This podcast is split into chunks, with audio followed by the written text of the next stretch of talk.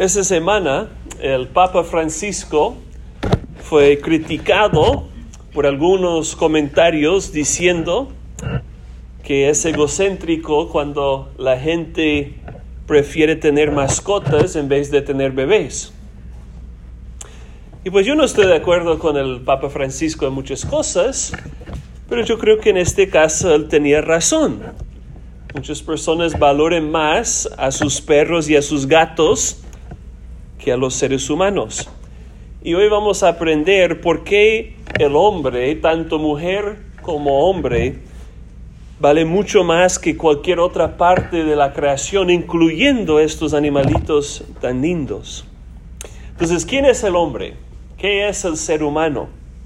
Esa es la pregunta que vamos a responder en nuestra serie de la antropología. Acuérdense, estamos en una serie los viernes de lo que llamamos la teología sistemática. Entonces estamos estudiando diferentes temas de la palabra de Dios y hemos estudiado el tema de la palabra de Dios, las escrituras, que es la Biblia, que es suficiente, clara, autoritativa, necesaria, que es poderosa y perfecta.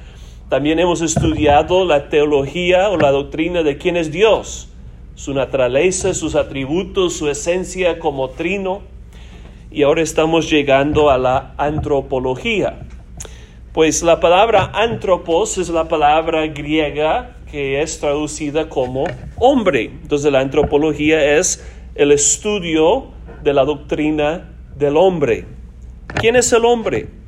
Pues la respuesta bíblica enfatiza tres verdades tres verdades sobre quién es el ser humano. Hay mucha confusión hoy día sobre quién es el hombre. Las personas no saben cuál es su identidad, pero la Biblia tiene la respuesta. El hombre es creado a la imagen de Dios, caído en el pecado y comprado por la sangre de Cristo. Pues las primeras dos verdades son ciertas para todos los seres humanos. Todos fuimos creados por Dios y todos caímos en el pecado. Pero la última verdad es cierta para los elegidos. Los creyentes somos los que fuimos comprados por la sangre de Cristo. Así que cuando nosotros pensamos en esa pregunta que es de suma importancia, ¿quiénes somos nosotros? ¿Quién es el hombre? La respuesta es triple, no se les olvide. Somos creados a la imagen de Dios, caídos en el pecado y comprados por la sangre de Cristo. Pues hoy vamos a comenzar hablando sobre el hecho de ser creados a la imagen y semejanza de Dios mismo. Sin duda, el texto más importante que explica la naturaleza del hombre es Génesis capítulos 1 al 3. Según Génesis 1, el hombre fue creado al final de la semana de la creación, como la cumbre, el tope, la cima, el pináculo de la obra creativa de Dios. La hechura de todas las otras criaturas, los cielos y la tierra, el sol, la luna, las estrellas, se describe con muy pocas palabras. Dios dice que hubo luz y hubo luz, pero no se describe con mucho detalle. No hay ninguna mención, por ejemplo, de los, la creación de los ángeles en Génesis 1. Pero cuando la Biblia habla de la creación del hombre, sí se demora un poco más, describiendo no solo el hecho de su creación, sino la manera. Y también regresa ese tema en el capítulo 2 de Génesis. Pues esta atención especial al origen del hombre sirve como evidencia de que el hombre es el propósito y el fin, la cabeza y la corona de toda la creación. El hombre tiene gran valor ninguno de los animales, ninguna de las plantas, ninguno de los planetas, ninguna de las estrellas fue hecha la imagen y semejanza de Dios. Nada más en todo el universo fue hecho a la imagen de Dios, sino el hombre.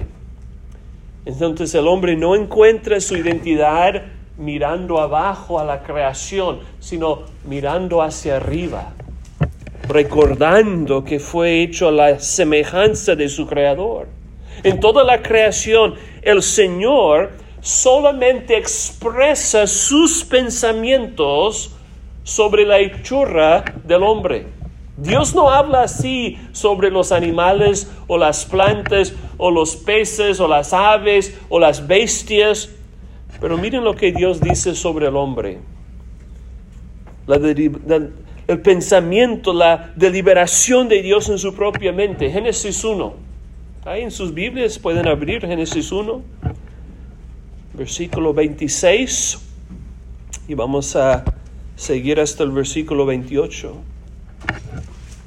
Entonces dijo Dios, hagamos al hombre a nuestra imagen, conforme a nuestra semejanza, y señoré en los peces del mar, en las aves de los cielos, en las bestias, en toda la tierra, y en todo animal que se arrastra sobre la tierra. Y creó Dios al hombre a su imagen. A imagen de Dios lo creó, varón y hembra los creó. Y los bendijo Dios y les dijo, fructificad y multiplicaos, llenad la tierra y sojuzgadla y señoread en los peces del mar, en las aves de los cielos y en todas las bestias que se mueven sobre la tierra. Hermanos, este texto da gran dignidad a cada ser humano que existe. Es un en un relato de creación que fue contado en aquel tiempo por los babilonios, el hombre es bastante degradado. Pero en la Biblia el hombre es dignificado. Había un dios falso de los babilonios que se llamaba Marduk. Y él supuestamente decía, al hombre salvaje crearé. Él será encargado al servicio de los dioses para que ellos puedan descansar. Eso fue el pensamiento de los paganos. El hombre fue creado como un ser salvaje, degradado, y existe solo para que los dioses pudieran relajarse.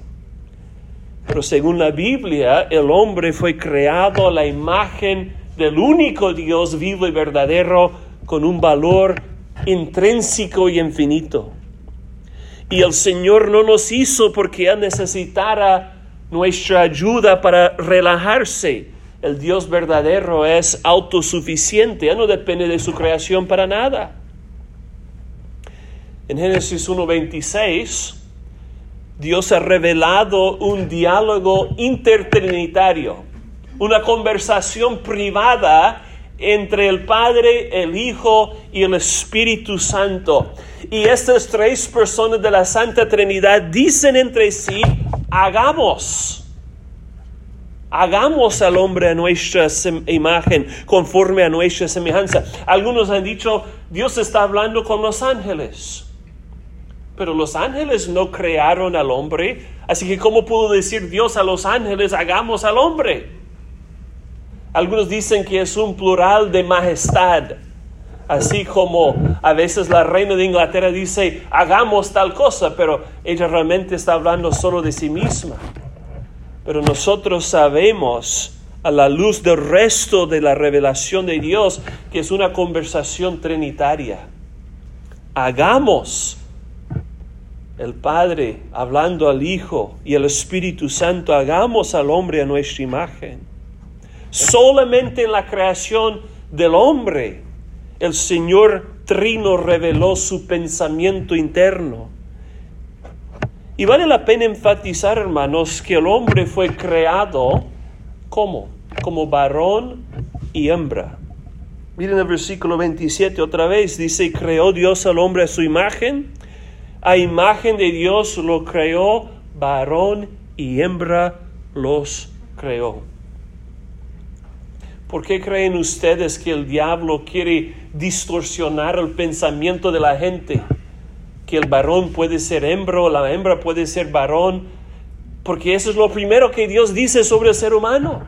El Señor definiendo nuestra identidad es el lugar donde el diablo quiere, atacar hoy día.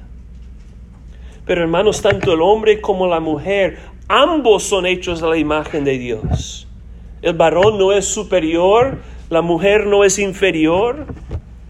Un gran teólogo holandés, Herman Baving, decía, no es el hombre solo, ni la mujer sola, sino ambos en interdependencia que son portadores de la imagen de Dios. Además, en el versículo 28 podemos ver que el varón y la hembra juntos deben ser fructíferos y multiplicarse y llenar la tierra con su posteridad. Solamente el hombre y la mujer juntos pueden esparcir la imagen de Dios por toda la tierra al tener hijos. Ese es uno de los grandes problemas del homosexualismo. Dos hombres no pueden tener bebés. Dos mujeres no pueden tener bebés. No hay que ser un experto en la biología para saber eso.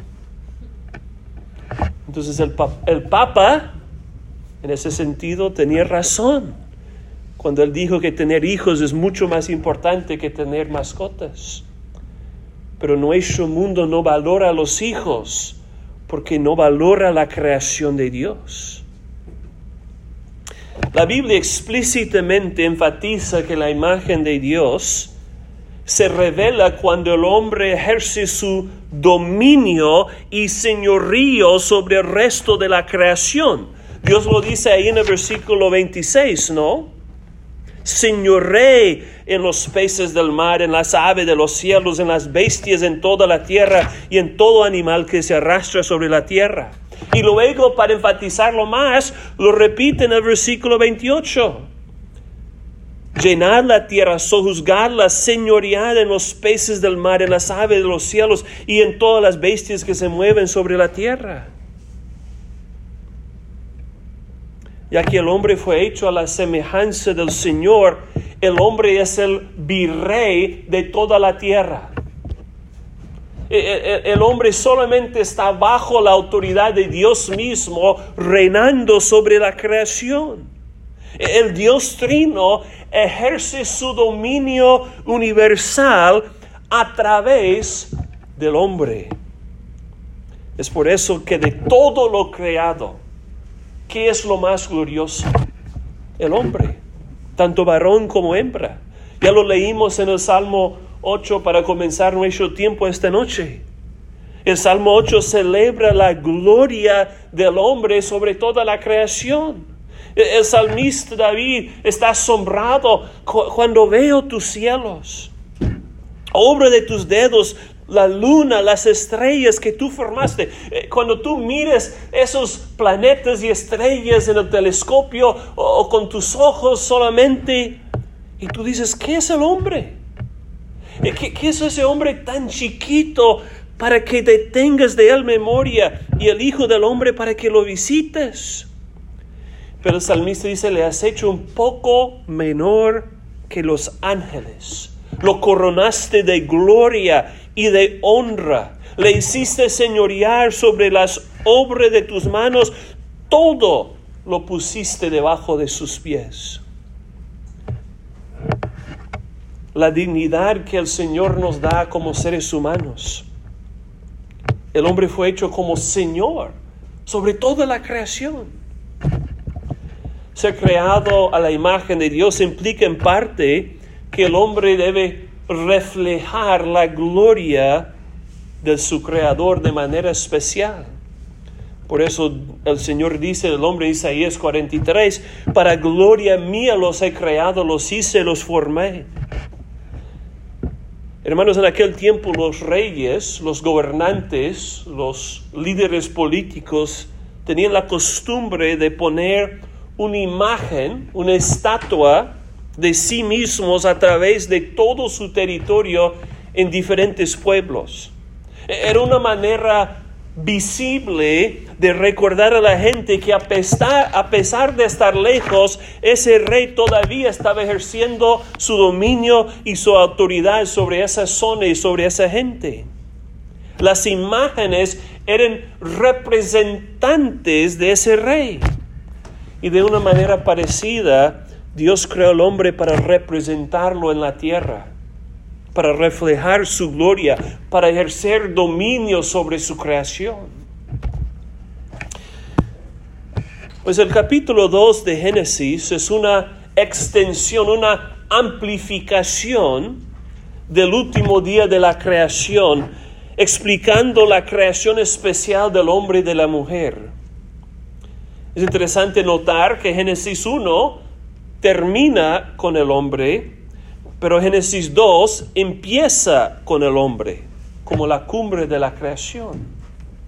Babin decía el segundo capítulo, desde Génesis 2, 4, empieza con el hombre, procede de él como el punto de partida, lo coloca como el centro de las cosas y luego relata lo que sucedió en la creación del hombre cómo sucedió para el hombre y también para la mujer, cuál fue la habitación señalada para él, con qué vocación fue confiada y cuál propósito y destino fue suyo.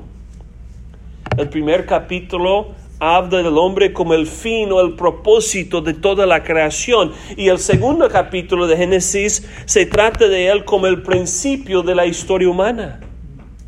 El contenido del primer capítulo se puede resumir con el nombre creación, pero el contenido del segundo capítulo se puede resumir con el nombre paraíso.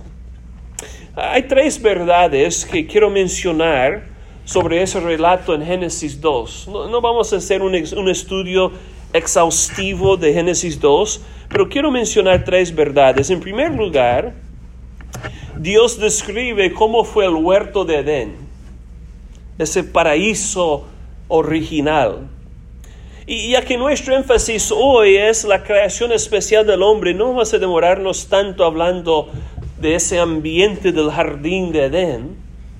Yo creo que basta decir que fue un lugar hermoso, próspero, fructífero, cómodo, relajado, y perfecto en todo el sentido de la palabra. En segundo lugar, Dios le dio un gran mandato al primer hombre. Ese mandato indicaba que Adán no fue un Dios. Fue creado la imagen de Dios, pero no fue otro Dios. Él tuvo que someterse a Dios. Por eso el Señor le dio mandamiento. Si él quería florecer en ese huerto hermoso, el hombre tenía que obedecer y someterse a la autoridad de su creador. Sabemos que no sucedió, pero eso fue la intención original de Dios. Miren en sus Biblias en Génesis capítulo 2, versículo 15 al 17. Es un texto conocido, pero vale la pena repasarlo un momento. Génesis 2.15. Tomó pues el Señor Dios al hombre y lo puso en el huerto de Edén. ¿Para qué? Para que lo labrara y lo guardase. Y mandó el Señor Dios al hombre diciendo, de todo árbol del huerto podrás comer, mas del árbol de la ciencia del bien y del mal no comerás, porque el día que de él comieres ciertamente morirás. Entonces el primer hombre no solamente fue el primer hombre, Adán fue el principio, el origen, la cabeza federal de toda la raza humana. Y como tal, él recibió una doble tarea. Primero, la de cultivar y preservar el paraíso. Y segundo, la de comer de todos los árboles del huerto excepto uno. La primera tarea definió su relación con la tierra. La segunda tarea definió su relación con el cielo. Adán tuvo que someter la tierra, y ejercer dominio sobre ella y lo tuvo que hacer de dos maneras. Primero, él tuvo que cultivarla, abrirla y hacer que la tierra produjera todos los tesoros que Dios había almacenado ahí para el uso del hombre. Y segundo, él tuvo que cuidarla, salvaguardarla y protegerla contra todo mal. Pero el hombre solo pudo realizar esa primera tarea si no quebrantara el mandato. Para poder cuidar y cultivar la tierra, Adán tuvo que seguir creyendo la palabra de Dios y obedeciendo sus reglas. Así que el primer hombre tuvo dominio sobre la tierra no por pereza ni por pasividad, sino por la obra de su corazón, su mente y sus manos. Entonces, para reinar, Adán tuvo que servir. Él tuvo que servir a Dios como su creador y el que le había dado esa ley. Entonces el trabajo y el descanso, el reinado y el servicio, la vocación terrenal y la vocación celestial, la civilización y la religión, la cultura y el culto, estos dos pares han ido juntos desde el principio de la creación. Toda cultura, es decir, todo trabajo que el hombre realiza para sojuzgar la tierra, sea agricultura, sea ganado, sea comercio, sea industria, sea ciencia o lo demás, es el cumplimiento de un solo llamado divino. Estuvimos hablando un poco de eso con los varones el, el miércoles. Ben estaba mencionando que tenemos que tener vidas integradas. No podemos separar lo espiritual de lo secular. Son dos círculos diferentes, pero una vida integrada es una vida que refleja lo mismo los domingos y los lunes. Que no eres una persona totalmente diferente en el trabajo de lo que eres en la iglesia. Hace dos cosas diferentes, pero es el mismo llamado de Dios. Entonces, si el hombre quería prosperar en sus negocios, en su trabajo, él tenía que vivir en dependencia de la palabra de Dios y en obediencia a la palabra de Dios. En tercer lugar, Génesis capítulo 2 perdón, relata el regalo de la mujer al hombre y la institución del matrimonio. Piénsalo, hermanos, Adán ya había recibido muchísimo de parte de Dios, ¿no? Aunque él fue formado del polvo de la tierra, fue un portador de la imagen de Dios mismo. Había sido colocado en un lugar, un huerto hermoso y perfecto con todo tipo de delicias para comer. Imagínese los duraznos, las perras, las manzanas que había en ese huerto.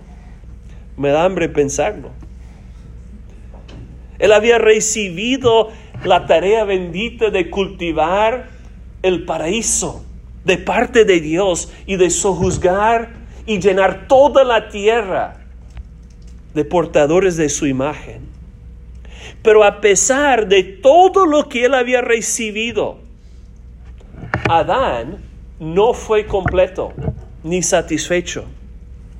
Y el Señor mismo le indicó su problema. Miren lo que dice Génesis 2.18. Dijo el Señor Dios, no es bueno que el hombre esté solo. Le haré ayuda idónea para él. Hermanos, el Señor no hizo al hombre para que estuviera solo. Ahí está en la Biblia, blanco y negro. Otra vez, Babin decía, su naturaleza del hombre se inclina a lo social. El hombre quiere compañía. Él quiere revelarse, expresarse y entregarse a otra persona. Él quiere derramar su corazón y revelar sus sentimientos a alguien. El hombre necesita compartir su vida con otro ser que puede entenderle y sentir y vivir a su lado. La soledad es pobreza. Y el que creó al hombre así, con esa necesidad de expresión, de extensión, de compañerismo, solamente ese Dios pudo suplir su necesidad. Y eso es lo que el Señor hace para el hombre. Miren los versículos 19 al 22. El Señor Dios formó pues de la tierra toda bestia del campo y toda ave de los cielos y los trajo a Adán para que viese cómo los había de llamar. Entonces, Adán está ejerciendo su tarea de cultivar, de sojuzgar, de dominar la tierra, nombrando a los animales. Y todo lo que Adán llamó a los animales vivientes, ese es su nombre. Imagínense cuando decidió hipopótamo. Puso Adán nombre a toda bestia y ave de los cielos y a todo ganado del campo mas para Adán no se halló ayuda idónea para él. Entonces el Señor Dios hizo caer sueño profundo sobre Adán, y mientras éste dormía tomó una de sus costillas y cerró la carne en su lugar. Primera cirugía en la historia del mundo. Y de la costilla que el Señor Dios tomó del hombre hizo una mujer y la trajo al hombre, así como el papá de la novia la trae el hombre, Dios mismo trayó la mujer al hombre. Pues hermanos, Adán tuvo el privilegio de nombrar y de cuidar a todos los animalitos y los animalotes también. Adán entendía a todas las criaturas, él pudo clasificarlos, subdividirlos, asignarle a cada uno su lugar en la creación. Pero si Adán no pudo hallar una compañera propicia para sí mismo entre todos los animales, es porque existe una diferencia muy profunda entre el hombre y todas las otras criaturas. No es solo una diferencia de grados, sino de esencia. El hombre es esencialmente distinto, diferente que cualquier animal. Y claro que hay similitudes entre los animales y los hombres. Ambos son seres físicos. Ambos tienen la necesidad de comer y de beber. Ambos producen hijos. Ambos tienen cinco sentidos. Ambos tienen cierta cognición y percepción.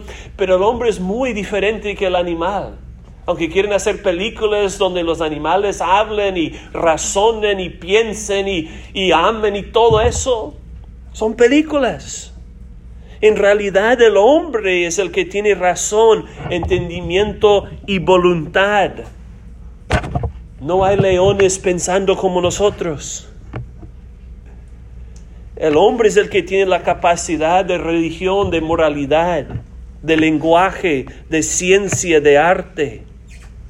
El hombre también fue formado del polvo de la tierra, pero acuérdense que a diferencia que los animales, el Señor sopló en él el aliento de vida, por eso el hombre tiene un alma inmortal.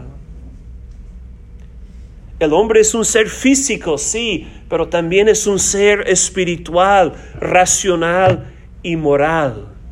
Es por eso que Adán no pudo encontrar a ninguna criatura entre todos que pudiera relacionarse con Él y ser su ayuda idónea. Él les dio a todos los animales sus nombres, pero ninguno de ellos merecía el nombre exaltado y real de hombre. No pude ser ningún animal.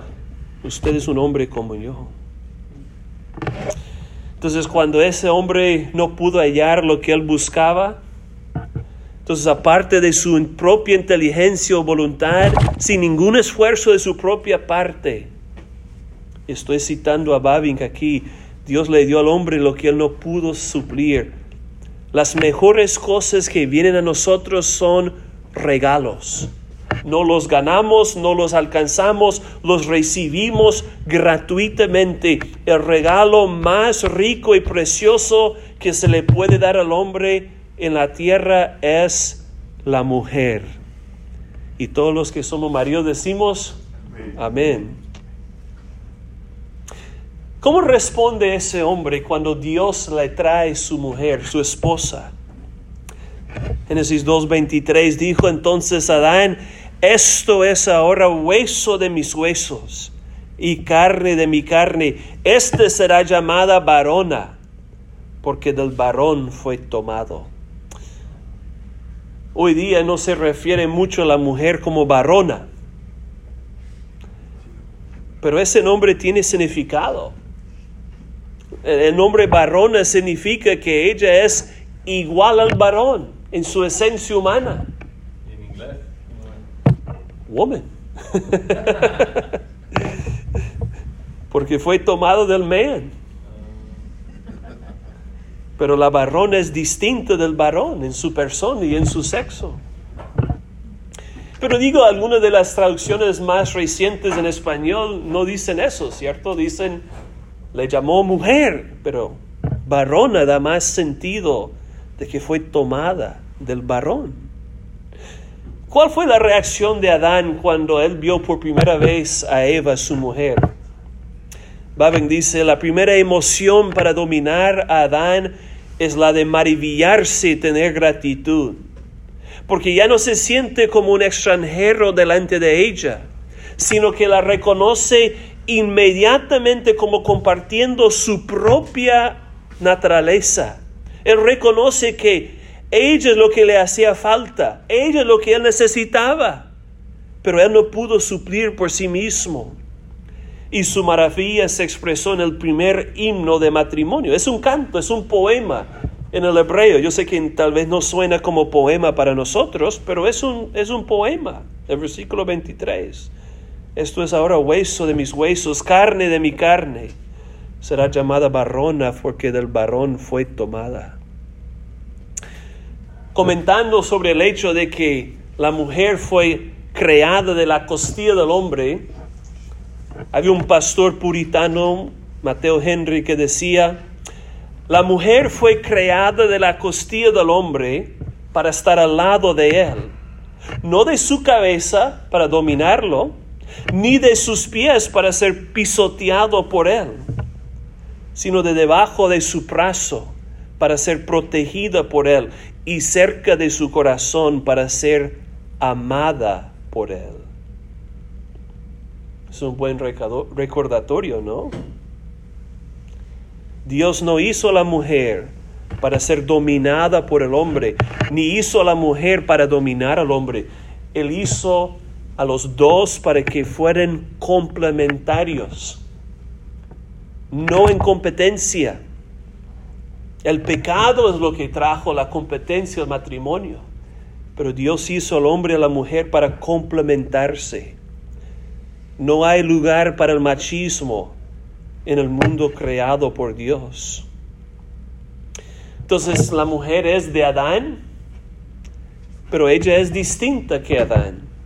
Ella se relaciona con Él, pero es diferente que Él. Ella pertenece a la misma humanidad, pero ocupa su propio puesto único. Ella es dependiente y al mismo tiempo libre.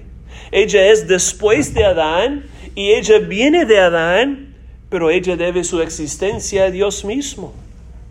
Entonces la mujer sirve para ayudar al hombre, para hacer posible su vocación de someter y sojuzgar la tierra. Ella es su ayuda, no es su amante ni mucho menos su esclava, porque ella recibió su existencia no del hombre, sino de Dios. Ella es responsable a Dios y fue dada al hombre como un regalo libre y merecido. Hermanos, el matrimonio es uno de los mejores regalos de Dios a la humanidad. Es una de las expresiones más hermosas de ser creados a su imagen y semejanza. Porque Dios mismo es una comunidad perfecta de amor. Es por eso que Él hizo esa relación del matrimonio para reflejar su propio amor y compañerismo. Fíjense, hermanos, que el matrimonio no existe entre los animales. La relación entre el hombre como cabeza y la mujer como ayuda idónea no es una mutación en la evolución humana, es el diseño perfecto de Dios mismo. Por eso Pablo dice en el Nuevo Testamento, en 1 Corintios 11:3, Cristo es la cabeza de todo varón, y el varón es la cabeza de la mujer, y Dios la cabeza de Cristo. Entonces, el hecho de que el varón es cabeza de su mujer no es un artefacto del patriarcado opresivo. Es la idea hermosa de Dios mismo. Yo sé que el pecado la ha corrompido. Yo sé que muchos maridos son machistas y quieren pisotear a sus mujeres. Y yo sé que muchas mujeres quieren dominar a sus maridos. Y vamos a hablar de eso cuando lleguemos a Génesis 3. Pero en el principio el diseño de Dios fue perfecto. Y solo eso es extra, gratis. La idea del hombre como cabeza y la mujer como ayuda idónea es para el matrimonio. A, veces los jóvenes empiezan a salir con una muchacha y después de tres semanas dicen, tú tienes que hacer lo que yo digo porque yo soy cabeza. No, no, no. Te conviertes en cabeza cuando te cases con ella, no antes. Pero eso fue extra. Génesis 2.24 es la única definición correcta y original del matrimonio. Génesis 2.24 es uno de los textos más importantes en toda la Biblia. Hermanos, Dios es el autor del matrimonio. Él lo hizo y Él es el único que tiene derecho de definirlo. La Corte Suprema de este país y de cualquier otro país no puede definir el matrimonio porque ninguna corte hizo el matrimonio. ¿Qué es el matrimonio según su creador? Génesis 2.24, por tanto, dejará al hombre a su padre y a su madre y se unirá a su mujer y los dos serán una sola carne. Hermanos, el matrimonio no es entre dos hombres ni entre dos mujeres, es entre un hombre y una mujer para toda la vida. Esa es la definición bíblica y verdadera del matrimonio. Y esa es la definición que Cristo mismo citó en Mateo capítulo 19, cuando le preguntaron si un hombre puede divorciarse de su mujer por cualquier causa. En aquel tiempo los fariseos decían, si, si a tu esposa le salen unas canas, te puede divorciar. Si te queman las tortillas, se puede divorciar. Cualquier causa. Y le pregunta a Jesús, ¿Jesús es lícito divorciarse de su mujer por cualquier causa? ¿Y qué dice Cristo? ¿No habéis leído? ¿Ustedes no se fijaron en la primera página de la Biblia? ¿No habéis leído que el que los hizo al principio, varón y hembra los hizo? Hay gente hoy día que dice, Cristo no está en contra del transgenerismo, Cristo no está en contra del homosexualismo. Y yo digo, ¿de cuál Cristo estás hablando? Que el Cristo en el cual yo creo dice claramente, el que los hizo al principio, varón y hembra los hizo. Y dijo, por esto el hombre dejará padre y madre y se unirá a su mujer y los dos serán una sola carne. Ahí está la cita de Génesis 2.24. Pero Cristo sigue diciendo, así que no son ya más dos, sino una sola carne. Por tanto, lo que Dios juntó no lo separe el hombre. Cuando estuvimos en consejería prematrimonial, nos decían la palabra divorcio no debe existir en su vocabulario. Si, una pareja entra en el matrimonio pensando, bueno, si todo va bien, seguimos y si no, no. No. Debemos entrar pensando, ya no somos dos, somos una sola carne. Lo que Dios ha unido, que nadie lo separe. Le preguntaron a Jesús, ¿por qué Moisés permitió divorcio? ¿Por qué Moisés les dio que, que mandar una carta de, de divorcio? Y Cristo dice, es por la dureza del corazón del hombre, es por el pecado que ustedes quieren divorciarse. El divorcio no es el diseño original de Dios. El divorcio debe ser una última opción en casos extremos de adulterio, de abuso, de abandono. No es por cualquier causa que te puede divorciar. La gente dice, es que ya no estoy enamorada de él. Es que ya no estoy enamorado de ella. Pues enamórate otra vez.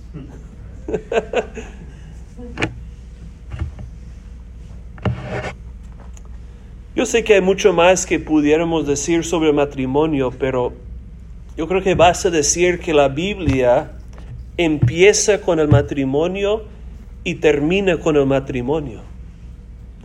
El matrimonio eterno entre Cristo y su iglesia. Eh, para mí es muy lindo, muy lindo estar casado en esta vida, pero es mucho mejor ser parte de la novia de Cristo, solo por gracia, por medio de la fe. Pues hermanos, hemos mirado hoy solo un poco sobre la creación del hombre en Génesis 1 y 2. La próxima semana vamos a hablar más de qué significa ser creados a la imagen de Dios. Cuáles han sido los puntos de vista históricamente por la Iglesia Católica Romana, los luteranos, los reformados. Y vamos a ver qué es lo que realmente significa. Pero terminando hoy, solo quiero recordarles que es un privilegio inestimable ser hechos a la imagen de Dios. De hecho, el Evangelio comienza con nosotros siendo creados a la imagen de Dios con dignidad. Y sabemos que la caída al pecado distorsionó esa imagen en nosotros. Pero hermano, la buena noticia es que Cristo Jesús, quien es la imagen misma de Dios, él vino para vivir nuestra vida y para morir nuestra muerte a fin de restaurar su imagen en nosotros. Por medio de la fe en Cristo nosotros podemos empezar a reflejar la semejanza de Dios otra vez. Podemos empezar en Cristo a vivir en santidad y justicia y verdad, según el nuevo hombre creado a la semejanza de Dios, como Pablo dice en Efesios 4. Y tenemos la esperanza que un día muy pronto, cuando Cristo vuelva, la imagen de Dios será perfectamente restaurada en nosotros. Gloria a su nombre.